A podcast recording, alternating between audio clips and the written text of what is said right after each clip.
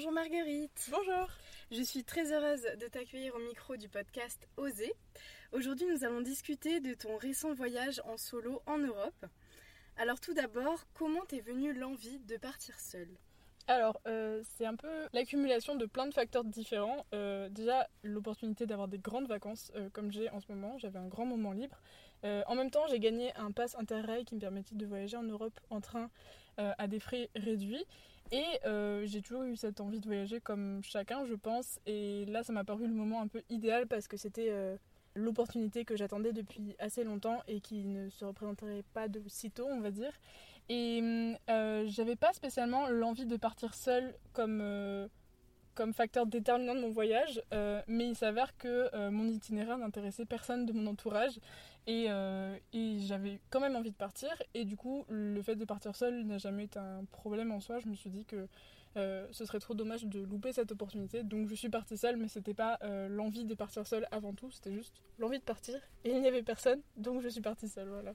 D'accord. Et est-ce que tu as quand même eu des appréhensions euh, du coup avec le fait de partir dans des pays que peut-être tu ne connaissais pas, avec une culture, une langue différente, et du coup bah, quand même le fait de partir seule, même si c'était pas ton challenge du voyage? Euh, oui, alors c'est plutôt les appréhensions des autres, à vrai dire. J'avais évidemment euh, euh, cette appréhension de partir, rien que le fait de voyager, c'est-à-dire s'organiser, découvrir une nouvelle culture. Il y a aussi une question de langue, vu que je ne parlais pas du tout les langues latines que sont les portugais et l'espagnol.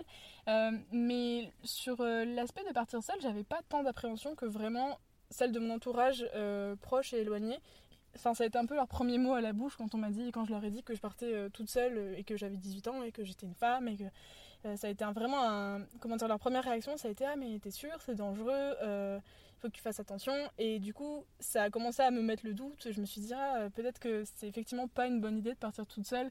J'ai pas eu cette idée en premier, mais c'est vrai que mon entourage m'a vraiment inquiété à juste titre aussi parce qu'il s'inquiétait pour moi, mais ça n'a pas été premièrement ma peur et après je me suis dit c'est vrai que le fait d'être seule et d'être une femme, c'est apparaître comme une victime potentielle, enfin une cible plutôt préférée pour les gens qui sont malveillants. Et du coup, euh, j'ai eu peur de devenir une cible de gens malveillants, surtout dans les grandes villes touristiques. Euh, et c'est ça qui m'a un peu inquiétée euh, quand je suis partie du coup. C'est super intéressant parce qu'en fait, ça veut dire que c'était pas des barrières euh, à toi. En fait, c'était pas toi qui mm. t'es dit euh, bon bah j'ai peur, je vais pas le faire parce que, ou alors mm. je doute parce que. C'est vraiment la société ou tes proches, même pas par euh, par malveillance parce que c'était au contraire, c'était tout le contraire. Mais finalement, c'est c'est l'extérieur qui, qui t'a mis ces, des petits doutes alors que au début, bah, tu te posais même pas la question. c'est vrai que je me suis dit, on n'a pas précisé quel itinéraire t'avais fait, donc peut-être redire dans quel ordre. Oui. alors, du coup, je voyageais en train euh, et je suis partie de Fribourg en Allemagne. J'ai fait un tout petit saut par la France pour voir euh, un petit peu de famille. Donc j'ai fait Paris-Bordeaux. Après, euh, je suis allée dans une ville qui s'appelle Oviedo où je suis restée quelques heures. Puis je suis restée une semaine en Espagne dans une région qui s'appelle la Galice, c'est au nord-ouest. Après, je suis passée par Saint-Jacques-de-Compostelle. je suis allée à Porto où je suis restée trois jours en auberge de jeunesse. Après, je suis allée une semaine au centre du Portugal où j'ai travaillé encore dans une ferme. Euh, après, je suis allée tout au sud du Portugal et je suis un peu remontée par Séville, euh, Madrid, Barcelone. Et après, je suis remontée à Toulouse. Donc, j'ai fait un peu le tour euh, de la péninsule ibérique. D'accord, une bonne boucle au sud de l'Europe. Est-ce que finalement les appréhensions que tu as eues à cause de ton, de ton entourage se sont révélées exactes euh, ces projections ou est-ce que bah, finalement tu avais raison de ne pas t'inquiéter parce que tout s'est bien passé? Alors mes peurs personnelles elles étaient plutôt euh, axées sur l'organisation que représente le fait de voyager euh, seul en train, enfin avec tous les, les, problèmes que ça peut engendrer du fait que même si moi j'ai mon organisation, le monde ne tourne pas autour de moi, donc des fois il y a des imprévus et c'était un peu compliqué de gérer ces imprévus là euh, et du coup de me retrouver seule à des endroits euh, et des heures où j'étais pas censée être seule. Euh, mais pour ce qui est vraiment de, des gens autour de moi, j'ai vraiment eu j'ai jamais eu peur de quelqu'un. on m'avait beaucoup dit de faire attention aux hommes, aux gens autour et que je pouvais être une proie. Et en fait, j'ai jamais ressenti de peur et jamais ressenti de danger. Même si évidemment j'ai croisé des gens un peu louches, des fois à des heures un peu bizarres, mais ça m'a jamais fait peur et j'ai jamais trop ressenti de danger dans ce voyage. Après, je pense que ça dépend vraiment de la destination. Et du coup, avant de partir, j'avais quand même fait mon choix euh, d'un itinéraire plutôt sûr qui est le Portugal et euh, l'Espagne, qui sont des pays plutôt sûrs quand on voyage seul. D'accord, donc encore une fois, euh, c'était vraiment bah, des, des, peurs de la société, mais finalement, c'est pas ça qui t'a le plus entravé dans, ton voyage. Mm. Et finalement, ça m'amène à une deuxième question. Qu'est-ce qui t'a le plus surpris? Est-ce qu'il y a une chose qui t'a surpris dans lors de ton, voyage Ce qui m'a surpris, c'est que quand tu voyages seul, en fait, on se sent jamais seul. Enfin, je me suis jamais vraiment sentie seule euh, parce que soit je dormais dans des auberges de jeunesse où on rencontre des tonnes et des tonnes de personnes qui sont à peu près dans notre situation, donc c'est assez euh, positif euh, et ça permet de créer des liens d'amitié très forts. Et quand j'étais en ferme, évidemment, j'étais pas toute seule. Et quand j'étais sur la route, il y a toujours des gens qui voyagent à tes côtés. On est rarement, enfin, vu que je voyageais dans des transports en commun, j'étais toujours avec des gens. Et les gens sont toujours prêts à aider. Et donc, ça m'a jamais vraiment surpris Enfin, ça m'a surpris de jamais me sentir seule et de voir les ressources que j'avais moi personnellement euh, par rapport à la gestion de moments un peu euh, stressants ou compliqués. Et je me suis rendu compte qu'en fait, non seulement j'étais pas seule, mais en plus j'avais des ressources euh, que je n'estimais euh, pas, enfin que je ne pensais pas avoir, et du coup c'était assez euh, positif ça. Super, ça t'a fait mm. découvrir en plus des choses sur toi-même. Et finalement, est-ce que tu as, j'imagine que tu as rencontré quelques difficultés, tu nous parlais tout à l'heure de l'organisation par rapport au transport, des choses peut-être que tu ne contrôlais pas, voilà. Comment, quelles ont été les difficultés rencontrées, comment tu, tu as réagi face à ça, etc. Euh, la principale difficulté, c'est que euh, là, c'est vraiment relié au fait que je suis une femme, c'est que euh, j'ai organisé mon voyage pour ne pas arriver tard dans des endroits que je ne connaissais pas, pour ne pas être seule la nuit, pour ne pas me mettre dans des situations qui sont dangereuses, même en France ou en Allemagne, dans ma vie quotidienne. Les précautions que toutes les femmes connaissent. C'est ça. Et du coup, j'avais, comment dire, j'avais une vision de mon voyage qui était très programmée.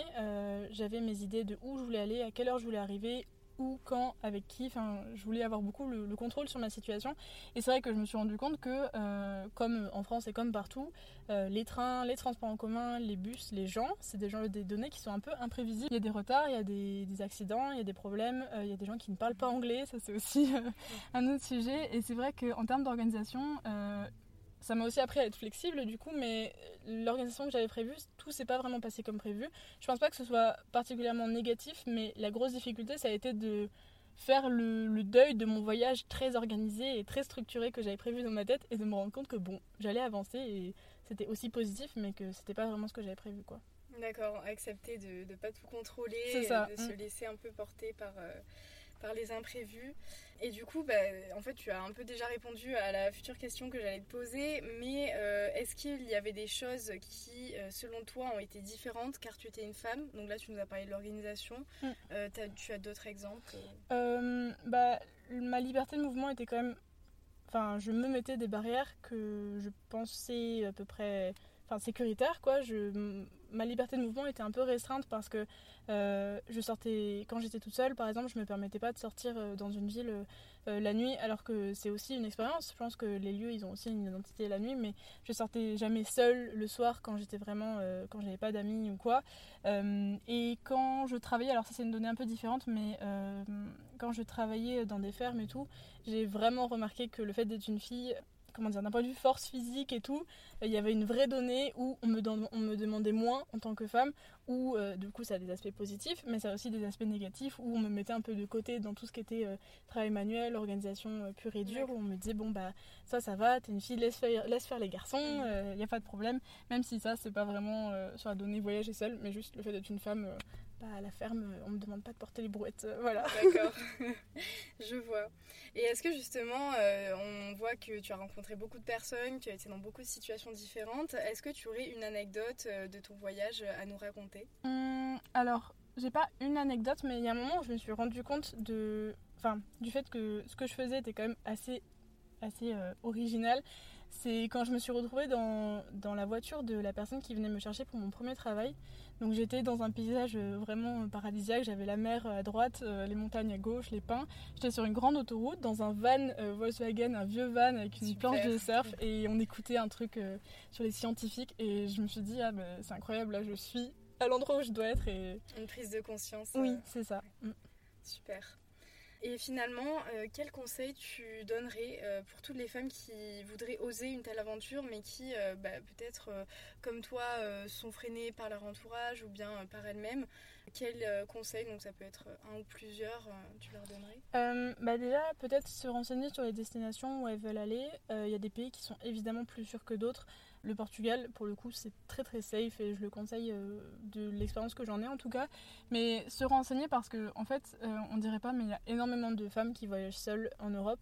Et d'ailleurs, ça mène à mon deuxième conseil qui est de pas hésiter à parler aux gens, notamment dans les auberges de jeunesse, parce qu'en fait j'ai rencontré plein plein de, femmes qui voyageaient seules, comme moi, avec juste un sac à dos, euh, en train ou en bus, euh, au Portugal, en Espagne, et on se rend compte qu'on a toutes des expériences similaires et que en fait quand on communique, bah, ça nous aide à découvrir des, nouvelles, des nouveaux endroits, à peut-être se sentir moins seul et peut-être plus en sécurité aussi quand on sort le soir, et, euh, de parler tout simplement, de, en fait de se renseigner et de communiquer parce qu'on est beaucoup à faire ça, et du coup de pas avoir peur tout simplement d'en parler et de pas hésiter à parler de ses peurs aussi aux gens qui l'ont déjà fait finalement un voyage en solo euh, pour ne pas être seul. Oui, c'est ça. Et euh, qu'est-ce que tu as appris euh, ce voyage? Qu'est-ce que tu en retires? Ça m'a appris à être, à être résiliente, je crois, parce que justement ce côté un peu organisation qui se casse un peu plus tous les jours, ça m'a appris à apprendre à avoir moins prise sur ce que je vais faire le lendemain et à être plus, plus détendue, à toujours m'adapter à des situations qui changeaient. Et ça, je pense que c'est vraiment le, ce que je retire de ce voyage. Et justement, euh, tu nous disais que euh, là, euh, c'était l'occasion pour toi de faire un voyage parce que tu avais beaucoup de temps. Est-ce que tu comptes recommencer? Donc, peut-être pas dans un futur proche, plus tard. Est-ce que tu comptes recommencer?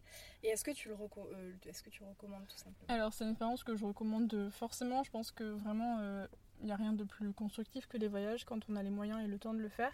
Euh, c'est évident que je recommencerai. Euh, le problème, c'est que je voulais essayer d'explorer d'autres endroits de l'Europe. Et là, j'ai rencontré tellement de gens super que j'ai directement envie de revenir là où j'étais. Euh, c'est sûr que je vais recommencer. Je sais pas quand, je sais pas comment, mais ça m'a vraiment ouvert une porte. Et j'ai rencontré des gens tellement chaleureux et plein de. C'est un peu comme si on se crée des, des petits foyers dans plein d'endroits d'Europe et on a envie d'y retourner comme si on allait revoir de la famille. Donc, oui, j'y retournerai forcément. En tout cas, euh, ça donne envie d'en parler. Juste pour les petits conseils pratiques, euh, donc toi, tu es parti en, train-rail, c'est ouais, c'est ça. Euh, donc avec l'organisation euh, des trains en Europe euh. Oui, c'est ça. Alors en fait, euh, c'est une application et un pass, enfin il y a tout un système qui nous permet d'avoir des trains à des moindres prix. En fait, on paye juste la réservation de nos places. Donc dans les petits trains régionaux, c'est zéro. Et pour les TGV, par exemple, c'est 10 euros, 12 euros. Parfois, il faut aller à la station en elle-même pour demander des billets, donc ce qui n'est pas toujours évident. C'est pour ça que il faut, quand on a ce genre de, de ticket, il faut vraiment être flexible. Et le ticket le permet d'ailleurs, hein, c'est positif, il faut vraiment être flexible et pas s'attendre à avoir euh, une place dans le train qu'on veut, et plutôt être euh, détente et prendre une nuit ou deux de plus euh, dans l'endroit où on est. Voilà. D'où aussi le fait de ne pas toujours tout contrôler. C'est ça. Mmh, c'est ça. Et tu nous parlais justement de fermes dans lesquelles tu as été, d'auberges de jeunesse. Est-ce que tu as fait ce qu'on appelle du couchsurfing par exemple? Alors j'ai pas fait de couchsurfing parce que pour le coup j'avais un peu peur, mais j'étais dans une, enfin je suis sur une plateforme qui s'appelle Workaway.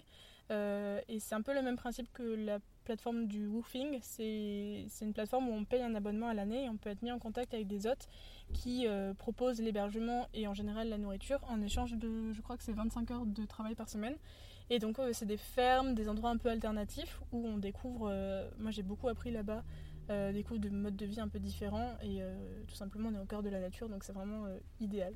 Voilà, donc ça je le conseille, ça s'appelle Workaway. Parfait. Euh, bah, tout ça donne très envie. On pourrait continuer à parler longtemps, mais je vais finir euh, par la question signature du podcast qui est comment oser vivre sa vie selon toi?